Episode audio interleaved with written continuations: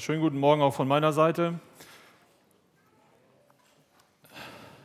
Ich weiß nicht, wer die Überschrift schon gelesen hat. Wenn Gott dich machen lässt. Was wäre, wenn Gott sich nicht in dein Leben einmischen würde? Was würde geschehen? Wie würde heute dein Leben aussehen, ähm, wenn Gott nicht eingreifen würde? Wir Christen, wir glauben ja an den allmächtigen Gott, der unser Leben jetzt in diesem Moment erhält. Das heißt, alles, was in uns funktioniert, funktioniert, weil Gott es gerade möchte. Gott hält jetzt gerade alle Grundlagen des Lebens am Laufen. Gott ist souverän, er steht über allem. Und das ist erst einmal die Grundlage für unser Dasein, für unsere Existenz. Aber Gott möchte auch im Leben eines Menschen oder jedes Menschen eine Rolle spielen. Und wir Christen, wir leben und wir treffen Entscheidungen nach den Werten Gottes. Wir machen nicht immer alles richtig, wir machen ganz viele Fehler, aber der Maßstab für unser Leben kommt von Gott und wir möchten uns dort orientieren. Aus der Bibel, ähm, die von Gott inspiriert ist, nehmen wir diese Richtlinien für unser Leben. Die bekanntesten sind die zehn Gebote und so leben wir als Christen, weil wir eine Grundlage haben für unser Leben, die unser Leben bestimmen soll. Aber was ist, wenn Gott sich nicht in deine Entscheidungen einmischt. Wenn Gott dich einfach machen lässt. Vielen Dank an das Kreativteam, die diese, äh, diese Einladung gemacht haben. Dort waren Werkzeuge abgebildet. Werkzeuge sind neutral. Man kann mit Werkzeugen eine Maschine bauen, die Brunnen bohrt. Und man kann mit Werkzeugen auch Panzer bauen. Und vielen Dank für dieses Bild. Und wenn du Entscheidungen triffst und danach lebst, so hat das Einfluss auf dein Leben. Also wie kann unser Leben aussehen, wenn Gott sich nicht einmischt? Wenn du dein Leben lebst, wie du willst, und die meisten Menschen leben so, wir nennen es Freiheit, wir nennen es Selbstbestimmung und Selbstverwirklichung. Aber was ist, wenn Gott dich wirklich einfach mal machen lässt? Ich habe uns heute eine Geschichte mitgebracht, die etwas außergewöhnlich ist. Es ist eine sehr dunkle Geschichte, eine sehr, ähm, ja, da ist wenig Licht aus einer sehr dunklen Zeit. Und es ist nichts Romantisches an dieser Geschichte. Es ist eine sehr dunkle und auch wirklich äh, schwarze Epoche in der Geschichte Israels. Aber hier wird uns erzählt, wie so ein Leben verlaufen kann, wenn Gott sich oder wenn Gott jemanden einfach laufen lässt. Wir sind im Buch der Richter unterwegs und dieses Buch erzählt die Geschichte Israels, wie sie das versprochene Land erobern. Historisch sind die Ereignisse so circa 1350 bis 1000 vor Christus einzuordnen. Und Israel kommt mit Jesua in das gelobte Land und sie haben von Gott die Aufgabe bekommen, dieses Land einzunehmen, die hiesigen Völker zu vertreiben und zu besiegen. Sie haben zwar wirklich große Gebiete erobert, aber es entsteht kein äh, flächendeckender Staat Israel. Sie haben so Teilbereiche in, unter ihrer Kontrolle. Und wir können das erste Bild mal einblenden oder das nächste Bild. Und sie werden ganz oft von den kananitischen Völkern, die immer noch unter ihnen leben, versklavt. Und dann sehen wir hier diesen Zyklus. Sie haben Frieden, dann kommt Sünde in ihr Leben, Sie werden versklavt von den hiesigen Völkern, bis sie zu Gott rufen und äh, Buße tun und Gott um Hilfe anbeten. Und dann schickt Gott einen Richter, der sie erlöst und dann kommt eine Zeit lang Frieden, bis sie wieder in Sünde fallen und wieder versklavt werden. Das ist so die Spirale, in der wir uns im Buch der Richter befinden. Das wiederholt sich mit jedem Richter. Und sie kehren jedes Mal, nachdem sie Frieden hatten, Gott wieder den Rücken und fallen in Sünden und in Götzendienst der kananitischen Völker. Und sie wachen in einer Sklaverei auf. Und das ist so im groben der Ablauf der einzelnen Geschichten. Und mit jedem Richter, der Israel wieder auf den rechten Weg bringen möchte und soll, wird der Abfall von Gott schlimmer. Sie fallen in immer schlimmere Götzendienste, von denen wir wissen, dass sie an Grausamkeit kaum zu überbieten sind. Das nächste Bild können wir mal einblenden. Hier haben wir eine Übersicht der großen Richter. Insgesamt gibt es 14 Richter, die erwähnt werden. Äh, von diesen 14 Richtern sind sieben die sogenannten großen Richter. So, wir sehen das hier anhand von diesen siebenarmigen Leuchter. Und wir haben von Othniel bis Gideon erstmal eine Zeit, wo wir sehr positive Richter haben, wo wir sehr gute Richter haben, die Israel wirklich äh, gut angeführt haben. Aber in der Mitte, und dort waren wir beim letzten Mal stehen geblieben, kommt, steht Gideon. Und Gideon steht für einen sehr guten Anfang, aber auch für einen sehr schlimmen Untergang. Und die Richter, die ab jetzt kommen werden, die werden schlimmer. Mit jedem Mal. Wir schauen uns heute Abimelech an. Seine Geschichte wird in Richter 9 erzählt. Ich werde das nicht alles lesen. Ihr könnt das gerne zu Hause nochmal durchgehen. Und es ist wirklich eine sehr außergewöhnliche Geschichte. Nun, wer ist Abimelech? Abimelech ist der Sohn Gideons, der hier auf unserem siebenarmigen Leuchter eine große Rolle spielt. Gideon ist ein von Gott berufener Richter gewesen, der Israel vor der Sklaverei der Midianiter befreit hat. Und wir kennen Gideon als Glaubenshelden. Ja? Er hat Gott wirklich geglaubt. Er ist mit einer Minderheit in den Krieg gezogen und Gott hat ihn, ähm, hat ihn äh, den Sieg geschenkt. Also Gott, Gideon hat Gott vertraut und er hat wirklich viele Dinge mit Gott erlebt. Und dem Volk gefällt es, wie Gideon sie befreit hat und sie wollen ihn zum König machen. Die sagen, wir möchten, dass du König bist. Und Gideon sagt, nein, auf gar keinen Fall. Gott soll euer König sein. Nicht ich und auch nicht meine Söhne sollen über euch herrschen. Gott soll euer König sein. Das waren sehr fromme Worte von Gideon, aber das war nur die halbe Wahrheit über Gideon. Sein Lebensstil offenbart seine innere Haltung als der Feind besiegt, das Land befriedet ist und wohlhabend geworden ist, wird Gideon nachlässig. Und er hat eine Schwäche. Es sind Frauen. Wir lesen, dass er insgesamt 70 Söhne hatte. Wir können das grob überschlagen. Nein, nicht von einer Frau. Es sind definitiv viele Frauen gewesen. Er häuft sich Reichtum an. Er profitiert von den ähm, Siegen, die er eingefahren hat. Aber er, er will kein König sein, aber er möchte leben wie ein König. Der Reichtum, die Frauen, alles gehört ihm. Er hat ein hohes Ansehen vor dem Volk. Und eine Nebenfrau Gideons, eine Konkubine, wird schwanger aus sich hin. Sie ist keine rechtmäßige Frau von Gideon. Und es kommt ein Sohn zur Welt, der Abimelech genannt wird. Und dass Gideon wirklich ein enormes Ego hat, das merken wir an dem Namen des Kindes. Abimelech bedeutet mein Vater ist König. Jedes Mal, wenn er seinen Sohn ruft, Abimelech, ruft er aus, mein Vater ist König.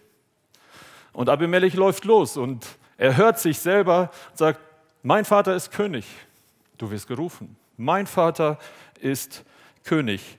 Und mit dieser Einstellung wächst Abimelech auf. Mein Vater ist König. Und vielleicht eine kurze Anwendung für uns. Das, was dir wichtig ist in deinem Leben, das werden deine Kinder kopieren. Wenn du Fußball begeistert bist, ist es sehr wahrscheinlich, dass deine Kinder auch Fußball begeistert sein werden. Wenn dir materielle Dinge wichtig sind, werden deine Kinder das übernehmen. Wenn dir dein Status wichtig ist, werden deine Kinder das übernehmen. Und wenn du schlecht über andere Menschen redest, werden deine Kinder das übernehmen. Deine Einstellung zur Gemeinde wird von deinen Kindern übernommen. Das ist ein Gesetz, das ist die logische Folge. Das, was uns prägt, das werden wir auch. Und wir könnten das jetzt so endlos weiterspinnen. Und so wächst Abimelech mit diesem Wunsch auf, auch König zu sein, weil mein Vater ist König. Und wir haben so viele Beispiele in der Bibel von Menschen, die ein so starkes Verlangen danach haben, größer zu sein, mächtiger zu sein, mehr Einfluss zu haben, wichtiger zu werden, bedeutender zu werden. Und in uns Menschen liegt diese, meiner Meinung nach, zerstörerische Kraft in uns, dass wir Macht haben wollen, dass wir einer höheren Bestimmung äh, irgendwie ja, zu einer höheren Bestimmung geschaffen. Und je stärker dieses Verlangen ist, in einem Menschen einen höheren Posten oder mehr Macht zu erlangen, desto grausamer ist der Weg dahin. Also ich möchte die Kontrolle, ich möchte die Anerkennung und ich möchte eine bessere Position für mich haben. Das ist der Antrieb Abimelechs. Abimelech ist eigentlich, wie gesagt, kein vollwertiger Sohn. Er gehört nicht zu den offiziellen 70 Söhnen. Er ist der Sohn einer Konkubine, einer Sklavin. Er ist der Sohn einer Geliebten. Er ist der Sohn einer illegitimen Affäre seines Vaters. Gideon verschafft Israel 40 Jahre Ruhe, aber schon innerhalb dieser 40 Jahre beginnt Israel wieder den kananitischen Götzendienst zu übernehmen. Sie kehren Gott den Rücken. Gideon stirbt irgendwann und an dieser Stelle erleben wir einen etwas anderen Verlauf in dieser Geschichte. Das heißt, dieser Zyklus wird kurz unterbrochen mit dem Leben Abimelechs. Viele Ausleger sagen, Abimelech gehört eigentlich nicht zu den Richtern, aber ihm wird ein großes Kapitel gewidmet. Deswegen ähm, müssen wir uns Abimelech anschauen. Aber er steht anders da als die anderen Richter. Abimelech ist wahrscheinlich nur ein halber Israelit. Klar, seine Mutter kommt aus Sichern und zum ersten Mal haben wir das im Buch der Richter, dass sich jemand selbst zum König machen will. Bisher hat Gott die Richter erwählt. Gott hat zu den einzelnen Richtern gesprochen und gesagt, tu bitte dies, tu bitte dies, tu bitte das. Und dann werde ich dir helfen und ihr werdet Sieg haben und ihr werdet Frieden haben. Hier ist Abimelech quasi nicht von Gott erwählt. Er prescht nach vorne, er geht zu seinen Verwandten nach Sichem und er trägt ihnen sein Anliegen vor. Nicht Gott beruft Abimelech, er selbst sieht sich als Anführer und stellt sich ihnen vor. Wir lesen die ersten vier Verse im neunten Kapitel. Eines Tages ging Gideons Sohn Abimelech nach Sichem zu den Brüdern seiner Mutter und ihren anderen Verwandten. Und er bat sie, fragt die Leute von Sichem, ob sie lieber von den 70 Söhnen Gideons regiert werden möchten oder von einem einzigen Mann. Erinnert, euch erinnert sie daran, dass ich mit euch verwandt bin. Die Brüder seiner Mutter erzählten allen Einwohnern von Sichem, was Abimelech ihnen aufgetragen hatte. Die Sichemiter dachten, er ist einer von uns. Und sie entschieden sich für ihn. Sie gaben ihm 70 Silberstücke aus dem Tempelschatz des Götzen Baal Beret. Mit dem Geld heuerte Abimelech eine Bande gewissenloser Männer an. Abimelech beansprucht hier ein Erbe, das ihm gar nicht zusteht. Er ist nicht der rechtmäßige Sohn. Und er stellt seiner Verwandtschaft in Sichem diese Frage: Wollt ihr, dass 70 Söhne Gideons über euch herrschen? Das sind Israeliten. Ich bin einer von euch, ich bin euer Bruder. Wäre das nicht besser, wenn ich König bin? Und es ist schon wirklich eine Riesenfrechheit, die Abimelech hier besitzt. Er bietet sich selbst als König an. Also Abimelech, Abimelech beweist, dass es möglich ist, so besessen zu sein von diesem Wunsch, von dieser Lust, von diesem äh, von dieser Versuchung, ein Anführer zu sein, dass er alles tut, um diese Lust zu stillen, um das zu erreichen, was er möchte. Und dieses Verlangen zu herrschen, es ist nicht seine Berufung, die er vielleicht von Gott bekommt. Diese Versuchung nach Macht ist in ihm absolut. Sie ist absolut egoistisch und böse. Und Abimelechs Verwandtschaft ähm, soll die Leute von sich fragen. Er macht Wahlkampf. Fragt die Leute. Er setzt ihnen allen ein Floh ins Ohr es ist doch besser, wenn einer von euch euer König ist. Und die Leute sagen, ja klar, wenn einer König über uns soll, dann bitte einer von uns. Ist doch besser für uns. Der denkt eher in unserem Interesse. Und sie geben Abimelech 70 Silberlinge aus dem Tempel ihres Götzen. Und man muss dazu sagen, 70 Silberlinge oder Silber, äh, Silberstücke, das ist nicht viel Geld. Wenn wir das in den heutigen Wert ähm, übertragen würden, wären es 400 25, 450, sagen wir, sagen wir 1000 Euro. Aber immerhin, sie investieren in ihn. Und mal schauen, ob er gegen seine Brüder, gegen seine 70 Brüder was ausrichten kann. Abimelech geht raus und er muss sich Freunde kaufen. Er heuert gewissenlose Männer an. Er kann ihnen gar nicht so viel geben, aber es hat scheinbar gereicht. Und diese Bande geht mit Abimelech nach Ofra. Und hier richten sie ein Massaker an. Abimelech tötet alle seine 70 Brüder oder Halbbrüder auf einem Stein. Es ist eine Massenhinrichtung. Er bezahlt wahrscheinlich 70 Silberlinge für 70 seiner Brüder. Das sind nicht mal 10 Euro pro Bruder. Und das zeigt uns, was für ein Mensch Abimelech war völlig verkommen, selbstsüchtig, gnadenlos, brutal. Und er tötet alle legitimen Nachfolger Gideons. Es gibt keine Opposition mehr. Niemand kann ihm seinen Platz streitig machen. Niemand kann ihm jetzt den Rang absprechen, denn sein Vater war König. Einer seiner Halbbrüder entkommt. Jotham versteckt sich und er flieht. Alle anderen sind tot. Abimelech hat seine Konkurrenz ausgeschaltet. Und diese Tat, die sorgt in sich für Begeisterung. Dann sehen wir, welche Menschen dort leben, die sich darüber freuen, dass hier gerade eine Dynastie abgeschlachtet wurde. Und sie versammeln sich bei der Terebinte, bei Milo und sie machen ihn zum König von Sichem. Abimelech ist der erste König in Israel.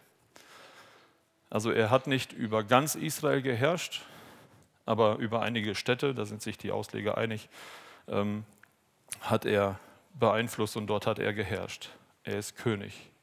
Ein sehr niederträchtiger, gewissenloser und egozentrischer Mörder wird König in Israel. Und er wird an einem sehr geschichtsträchtigen Ort zum König gemacht. Genau an dieser Stelle hatte Josua vor 200 Jahren äh, circa dem Volk Israel das Gesetz Gottes verlesen. Er hat es ihnen gegeben. Welch eine Ironie. Welche Vermessenheit von Abimelech, dass er sich hier krönen lässt. Und es zeigt uns, dass Abimelech absolut keinen Bezug mehr zu Gott, zu dem Gott, zu dem lebendigen Gott Israels hatte. Allein das Verlangen, König zu sein, König zu werden, das treibt ihn an. Und dieses, diese Verlangen, dieses Verlangen, diese Sucht, diese Lust, die er dazu hat, ist keine Berufung. In diesem ersten Abschnitt sehen wir, wie Gott Abimelech einfach machen lässt. Abimelechs Pläne gehen auf. Er setzt um, was er sich vorgenommen hat. Alles fügt sich, wie er sich es vorgestellt hat. Und in dieser Geschichte sind das sicherlich sehr brutale und sehr fremde Dinge für uns, wie man so sein kann. Aber es scheint, als wenn es geht. Er kommt damit durch. Wir Menschen, wir können komplett ohne Gott leben. Und Gott sieht das. Und er schreitet vielleicht auch gar nicht ein. Hier geschehen Dinge, die die meisten Menschen heute verurteilen würden. Und sie geschehen doch. Gott lässt es zu. Gott lässt Abimelech einfach machen. Und wir sehen, wie Abimelech dieser Macht verfällt. Er hat sehr ehrgeizige und egozentrische Ziele. Er ist nicht der nette Kerl von nebenan. Die Geschichte zeigt uns, wozu Menschen fähig sind, wenn sie ihren Versuchungen und ihren Wünschen und ihren ja, Versuchungen und Lüsten nachgehen. Ich weiß, keiner von uns hat 70 Menschen getötet. Aber es soll uns eine Warnung sein, wenn Menschen ihre Ziele und Wünsche, koste es, was es wolle, wenn sie diese Ziele verfolgen, dann kann es ziemlich hässlich werden. Schaut euch in unserer Welt um. Wir erleben gerade wieder eine Eskalation von Gewalt, von Brutalität. Neue Kriege flammen auf. Wir haben neue Ideologien, die auf Biegen und Brechen durchgeboxt werden. Wir erleben einen moralischen Zerfall unserer Gesellschaft wie noch nie. Das christliche Abendland, es löst sich vor unseren Augen auf. Und das ist es, wenn Gott die Menschen einfach machen lässt. Aber ist es nur da draußen so? Ist das nur etwas für die böse Welt da draußen? Oder haben wir Christen oder unter uns Christen die gleichen Probleme und die gleichen Versuchungen? Was ist bei uns in der Gemeinde oder grundsätzlich in den Gemeinden? Gibt es diese Versuchung auch in der Gemeinde, dass Menschen hier aus Machtsucht handeln, dass das Verlangen nach einer äh, bedeutenden Position so groß ist, dass man alles daran tut, um das zu erreichen? dass man Verlangen und auch Berufung vertauscht? Wenn es keine Berufung gibt, ist es dann das Verlangen von mir, dann ist es meine Idee. Eine Berufung sehe ich auch nicht nur selbst, das ist vielleicht so ein kleiner Punkt. Eine Berufung für einen Dienst, für das sehen auch andere Menschen. Und eine Berufung kommt immer von Gott. Es ist nie das innere Verlangen, das diesen Menschen in diese Berufung treibt, sondern Gott wirkt, dass die Überzeugung in einem Menschen, der mit Gott lebt, dass diese Überzeugung wächst für einen Dienst und andere bestätigen es. Also wenn es ein Verlangen nach einer Position gibt, ist es möglicherweise deine Versuchung, die dich dazu führt, bedeutender zu werden. Und wisst ihr, wir Männer, wir sind da ziemlich empfänglich für. Ähm, wir streben nach, gerne nach einer größeren und wichtigeren Position. Und das ist eine echte Versuchung für uns. Wenn Menschen in der Gemeinde anfangen, sich mit den Ältesten, mit den Pastoren zu vergleichen, wenn es Menschen gibt, die im Hintergrund andere Menschen einfangen und schlecht über die Ältestenschaft sprechen, wenn verleumdet wird, wenn gelästert wird, ist das Berufung oder ist es Machtspiel, sind es Machtspielchen? Kommt das von Gott oder woher kommt das? Gibt es Machtmissbrauch in den Gemeinden unter den Ältesten? Ganz bestimmt. Es sind Menschen. Es sind Männer, die auch in dieser Versuchung leben. Und dort kann es auch Fehler geben. Deswegen ist es wichtig, dass wir alle demütig und mit reinem Herzen vor Gott in unserer Gemeinde leben und auch handeln. Abimelech kann sein Ziel nur dann erreichen, wenn er sich selbst ins Spiel bringt. Er manipuliert die Menschen in Sichem, um König zu werden. Und wenn du für deine Ziele irgendetwas manipulieren musst, sei es in der Gemeinde oder auch außerhalb, dann ist es nicht von Gott. Wenn Gott etwas erreichen will, dann wird er Himmel und Erde in Bewegung setzen, um dieses Ziel zu erreichen. Dafür braucht er nicht deinen Egoismus. Und wir müssen sensibel sein und wir brauchen Weisheit, dass wir erkennen, wann sich für uns in meinem persönlichen Leben, wenn sich für mich Türen öffnen oder auch Türen schließen. Wir brauchen die Weisheit in der Gemeinde und wir brauchen das Gebet für die Ältestenschaft, für alle Verantwortlichen, dass wir Weisheit haben, diese Türen zu sehen und auch entsprechend zu, zu agieren.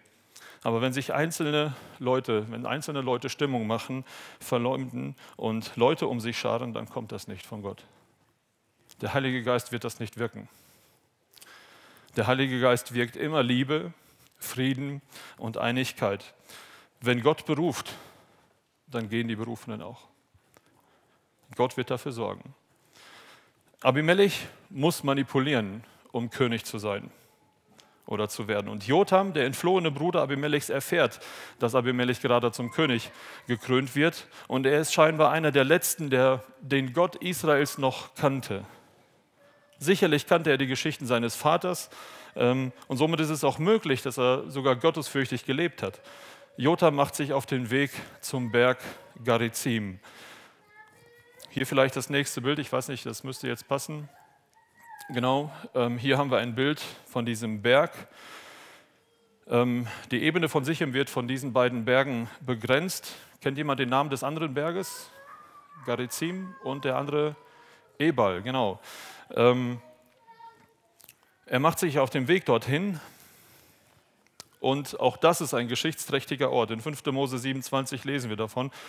Da sagt Mose, ähm, zu dem Volk Israel, wenn ihr in das Land kommt, dann teilt das Volk auf. Das eine, die eine Hälfte geht auf den einen Berg, die andere geht auf den anderen Berg. Und dann soll das, das Gesetz Gottes verlesen werden. Und Israel steht an diesem besonderen Ort und sie hören die Anweisungen Gottes. Akustisch ist es hier so, dass man, wenn sich ein Mann auf den Berg stellt und dort anfängt zu sprechen, dann können es tausende Menschen hören. Es ist eine riesige Ebene, das ist quasi wie so ein Kolosseum. Man kann mit einer Stimme wirklich sehr weit äh, gehört werden. Und ähm, hier wurde das Gesetz Gottes verlesen. Im, im, also kurz gefasst, wenn ihr euch an das Gesetz Gottes halten werdet, erntet ihr Segen. Haltet ihr euch nicht an das Gesetz Gottes, werdet ihr Fluch ernten. Fluch und Segen wurden hier verlesen für das Volk Israel. Gott hat somit die Zukunft des Volkes festgelegt. Er sagt, es gibt zwei Möglichkeiten. Entweder gehorcht mir oder gehorcht mir nicht.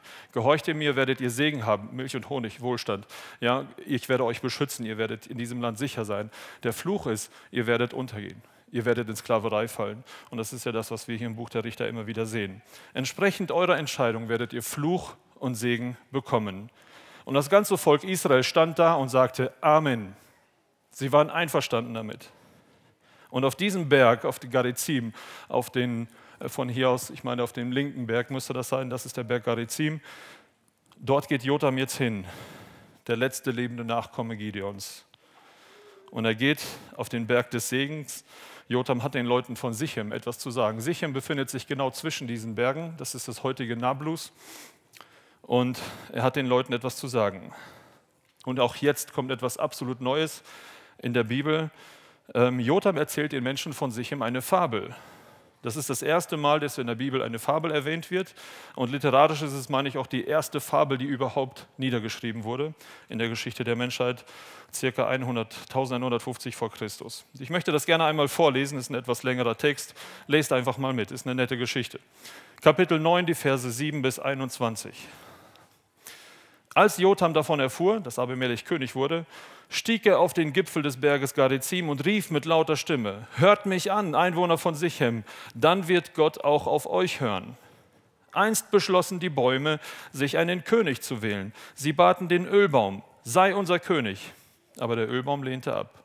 Soll ich etwa mein Öl aufgeben, das die Götter und die Menschen so sehr an mir schätzen, nur um über den anderen Bäumen zu thronen? Da wandten die Bäume sich an den Feigenbaum. Komm du und werde unser König.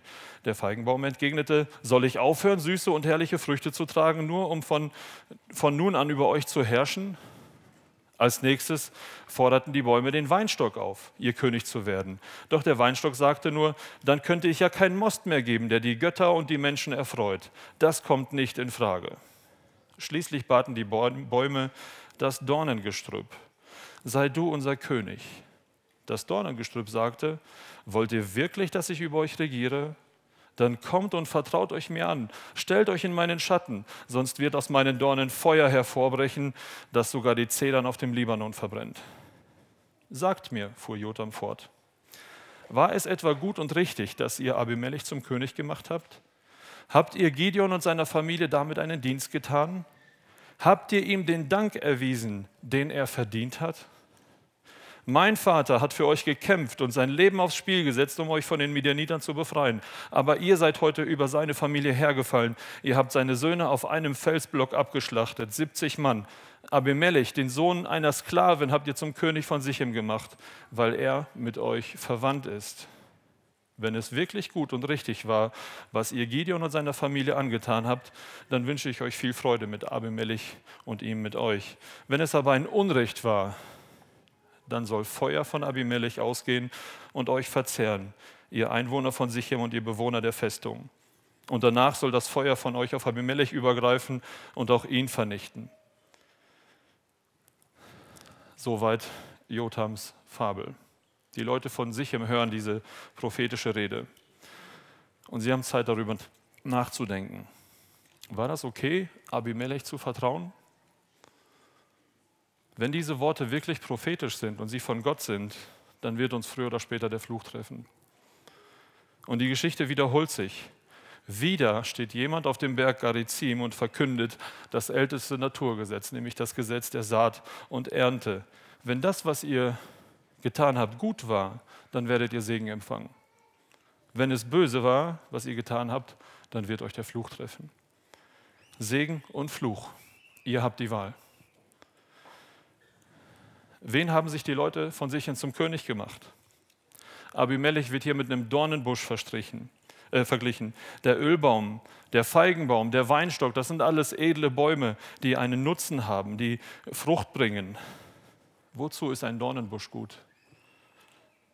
Kein Mensch braucht einen Dornenbusch.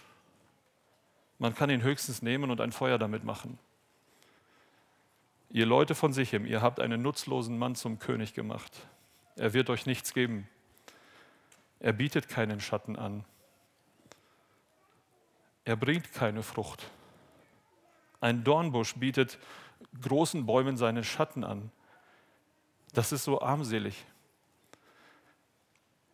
Abimelech kann euch nichts bieten. Ihr musstet ihm Geld geben. Das Einzige, wo er, wozu er gut ist, ist ein Feuer zu starten, Schaden zu bringen, Tod zu bringen. Und ihr habt diesen nutzlosen Dornbusch zu eurem König gemacht. Und diese Worte verhallen zwischen diesen beiden Hügeln.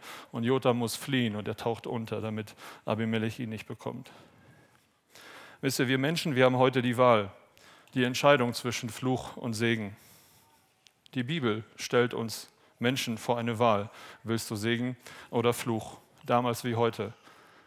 Der Fluch oder der Zorn Gottes ist dem versprochen, der nicht nach Gottes Maßstäben lebt. Die, der Segen ähm, wird den Menschen verheißen, die nach Gottes Maßstäben leben. Das ist ein bestehendes Gesetz. Du hast die Wahl. Du musst dich entscheiden. Möchtest du Segen oder möchtest du Fluch haben? Die Bibel macht das ganz klar. Wenn du den Segen Gottes für dein Leben möchtest, dann halte dich an Gottes Wort. Den Fluch möchte niemand, das muss man nicht fragen. Der Fluch bringt Zerstörung und Tod. Und die Bibel spricht sehr deutlich über dieses endliche Leben, was wir hier auf der Erde haben. Und sie spricht auch sehr deutlich und auch sehr klar, was dieser Fluch in der Ewigkeit sein wird. Es ist die Ewigkeit in, einer, in der Hölle. Ähm, der Segen ist eine ewige Herrlichkeit in der Gegenwart unseres Schöpfers. Und das ist kein Harfespielen auf irgendeiner Wolke, das ist Blödsinn. Stell dir das Schönste vor, was du je getan hast oder was du gerne tun würdest. Multipliziere das mit tausend oder vielleicht auch noch mehr.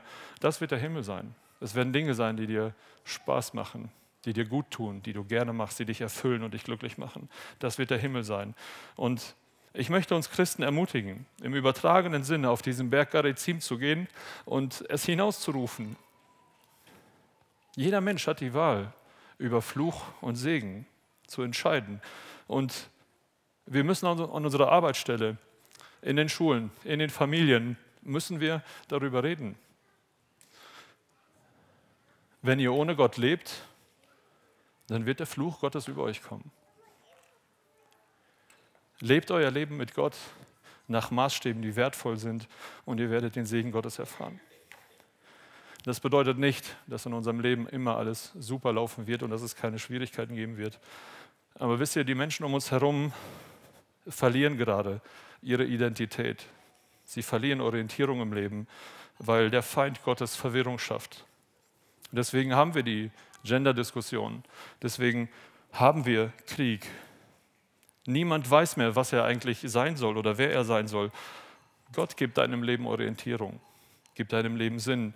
Und es ist unsere Aufgabe als Christen, hier eine klare Botschaft an unsere Mitmenschen zu richten. Gott hat einen Plan für dein Leben. Wir müssen nicht in irgendwelchen Ideologien suchen. Wo sind denn die Christen, die den Menschen aufzeigen, dass sie gerade dem Feind des Menschen in die Falle laufen? Haben wir ein klares Bekenntnis zu biblischen Werten? Stellen wir den Absolutheitsanspruch? Oder lassen wir es so stehen nach dem Motto, ja, es ist okay, was du glaubst. Du denkst das oder ich denke das. Wisst ihr, die Regenbogengemeinschaft, die ruft ihre zerstörerische Ideologie in diese Welt hinaus. Sie starten eine Offensive gegen unsere Kinder. Im Kindergarten soll das schon beginnen. Und wisst ihr, der Fluch Gottes wird sie treffen. Was ist mit uns? Wir müssen als Christen in unserer Umgebung den Unterschied machen. Und ich wünsche uns Mut, dass wir Farbe bekennen und dass wir mit den Menschen um uns herum darüber sprechen. Dass wir sagen, dass es einen Gott gibt, der einmal Gerechtigkeit schaffen wird. Jotham war sehr mutig. Er geht auf diesen Berg und er erzählt das den, den Sichemitern. Das sind seine Feinde. Die können ihn ganz schnell von diesem Berg herunterholen. Er steht unter Lebensgefahr. Aber er steht dort und sagt, ihr werdet den Fluch ernten, wenn ihr Abimelech zum König nehmt. Und deswegen muss er ja auch schnell fliehen. Wir lesen weiter in Richter 9, Vers 22. Abimelech herrschte drei Jahre über Israel. Er regiert drei Jahre über dieses Gebiet. Es waren mehrere Städte, die er beherrschte, nicht das ganze Land. Und Gott greift nicht ein. Der Fluch lässt auf sich warten. Vielleicht dachte er, oder Abimelech dachte, schau mal, wir haben so viele Leute umgebracht, die sind alle auf meiner Seite, die sind genauso schlimm wie ich. Wo ist der Fluch? Gott, wo ist dein Fluch? Gott tut nichts. Es läuft bei Abimelech. Sein Einfluss gedeiht. Er ist weiter König.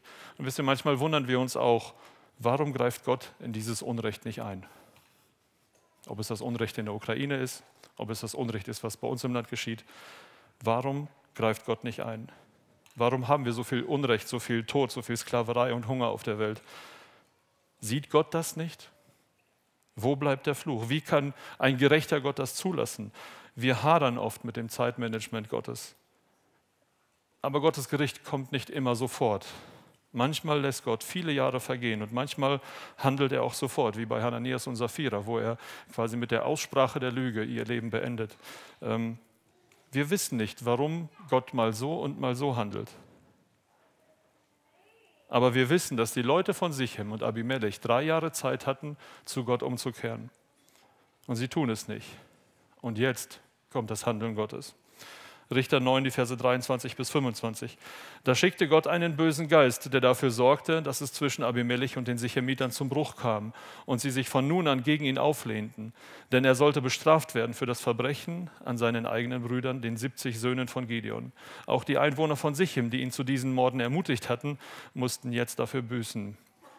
Bei den Gebirgspässen legten sich Sichemiter auf die Lauer und raubten jeden aus, der vorüberkam. Das wurde Abimelech berichtet.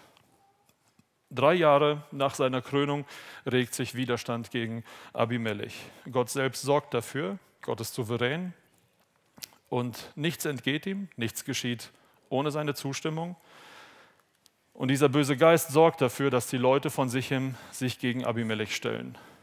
Vielleicht ist es etwas, was völlig unlogisch passiert und das ist bei uns gerade auch so in unserem Land. Es passieren ganz viele unlogische Dinge, aber sie passieren und Gott ist souverän, er weiß das. Und dieser böse Geist sorgt dafür, dass es einen Bruch gibt zwischen Sichem und Abimelech. Das bedeutet nicht unbedingt, dass irgendjemand vom Dämonen besessen ist oder so. Ähm, der böse Geist sorgt einfach dafür, dass Dinge schieflaufen, dass jeder an sich selber denkt. Und Gott lässt es zu, dass das Böse in dieser Welt seinen Einfluss nehmen kann. Gott tut selbst nichts Böses aber er nimmt die Entscheidung der Menschen ernst und er lässt uns machen. Die Folgen können Fluch und Segen sein. Und dort, wo der Heilige Geist Gottes nicht ist, dort herrschen die bösen Geister, die Spaltung und Verleumdung bewirken, die Zerstörung bringen, die Zwietracht sehen unter Menschen. Und Gott erlaubt die, einem bösen Geist, die Menschen zu beeinflussen. Und das ist der Beginn des Fluches, den Jotham vorhergesagt hat. Und es ist interessant, dass im Zusammenhang von Spaltung wieder ein böser Geist erwähnt wird. Wer bewirkt die Spaltung in der Gemeinde Gottes? Auf einmal taucht ein Mann namens Gal in Sichem auf. Er erntet die Weinberge ab, sie feiern ein rauschendes Fest und dieser Mann verflucht Abimelech. Er ruft es hinaus, er sagt, wer ist schon Abimelech? Warum sollten wir Abimelech dienen? Er soll nicht länger unser König sein. Ist Abimelech nicht der Sohn Gideons? Gideon hat unsere Götzen zerstört. Und wenn die Leute aus, aus, aus Sichem auf mich hören würden, würde ich Abimelech umbringen, ich würde ihn beseitigen. Komm schon, Abimelech, komm heraus, komm mit deinen Leuten, ich warte auf dich.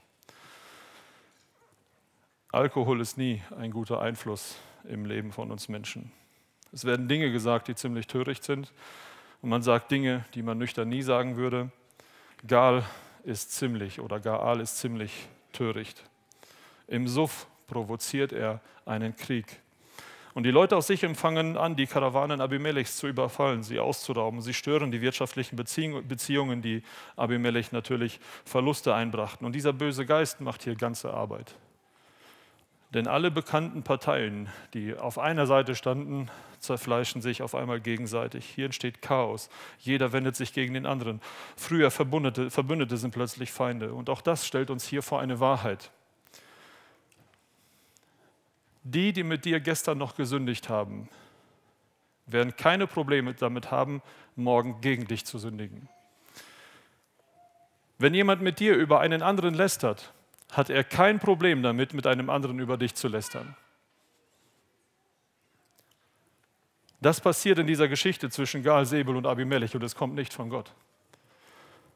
Das geschieht, wenn jeder seine eigenen egoistischen Ziele verfolgt.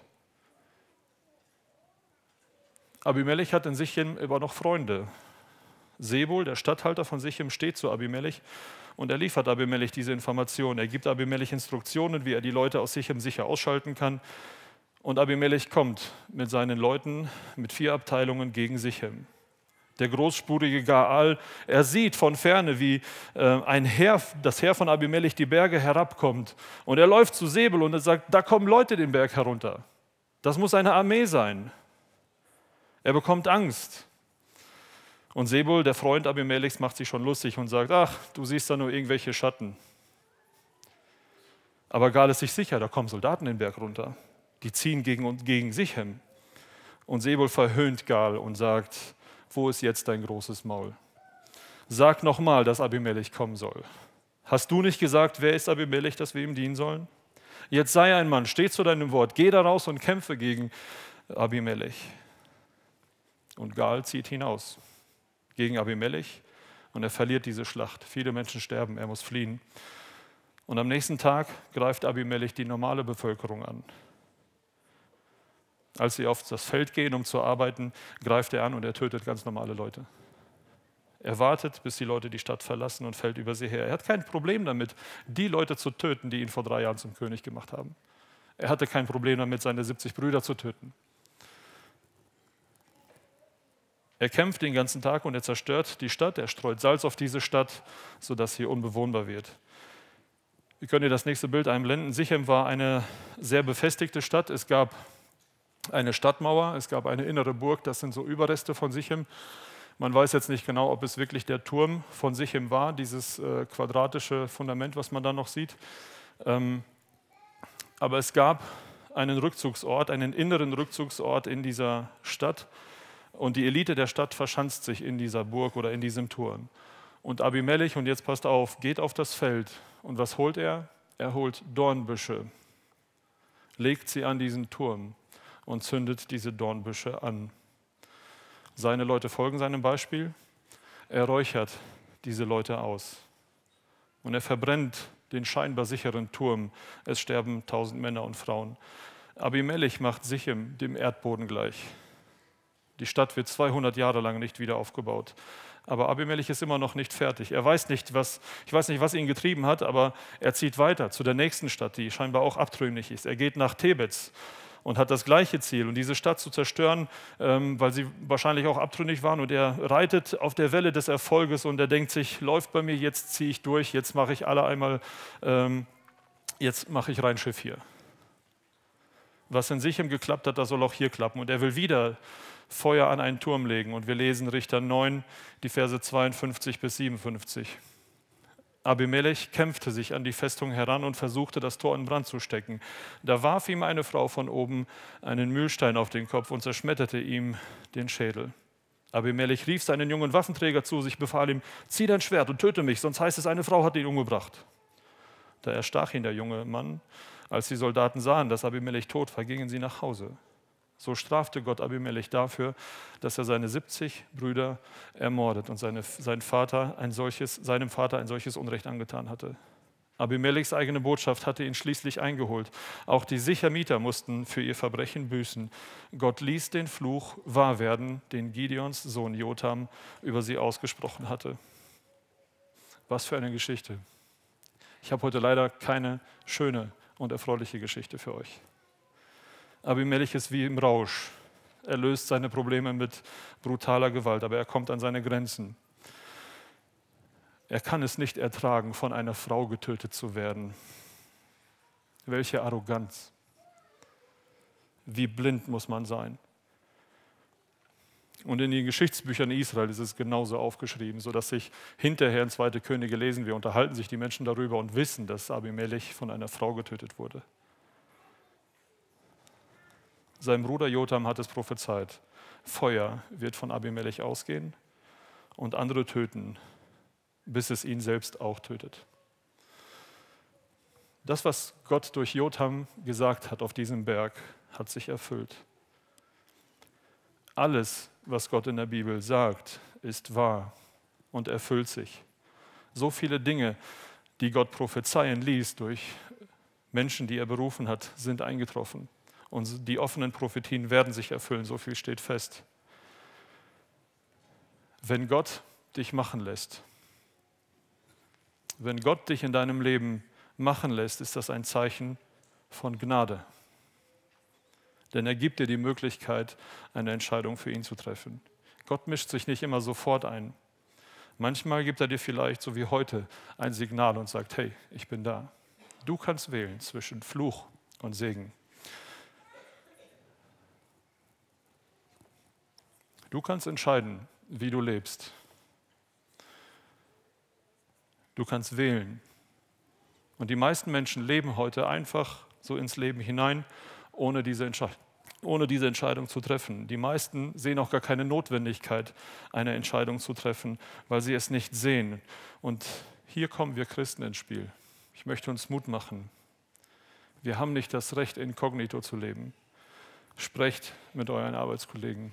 Zeigt ihnen, dass Gott einen Plan für uns hat.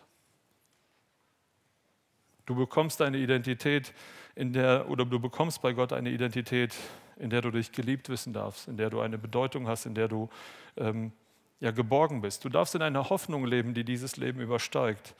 Und du darfst dich freuen auf eine Ewigkeit, die besser nicht sein kann. Dazu hat Gott uns eigentlich geschaffen. Er will dir nichts wegnehmen. Er will uns so viel mehr geben. Aber Gott nimmt dich ernst und er lässt dich machen. Wenn du ihn ablehnst, ist das okay, er akzeptiert das. Das ist die Entscheidung zwischen Fluch und Segen. Aber dann stehst du unter dem Fluch oder unter dem Zorn Gottes. Und wir lesen in Galater eine Stelle, und damit möchte ich schließen, wo Paulus an Christen schreibt. Das gilt uns Christen wie auch Nichtchristen. Galater 6, Verse 7 und 8. Meint nur nicht, ihr könntet euch über Gott lustig machen. Denn was der Mensch sät, das wird er auch ernten. Wer sich nur auf sich selbst verlässt, den erwartet der ewige Tod. Wer sich aber durch den Geist Gottes führen lässt, der wird durch ihn ewiges Leben empfangen. Wisst ihr, das ist keine Form von Karma. Bei der, bei der Ideologie von Karma wird nichts verziehen. Aber Gott kann verzeihen. Auch einem Abimelech, auch einem Adolf Hitler würde Gott verzeihen, wenn sie diese Entscheidung treffen, Gott um Vergebung zu bitten. Und wisst ihr, eines Tages wird Gott die Gerechtigkeit wiederherstellen. Und du hast die Wahl zwischen Segen und Fluch. Amen.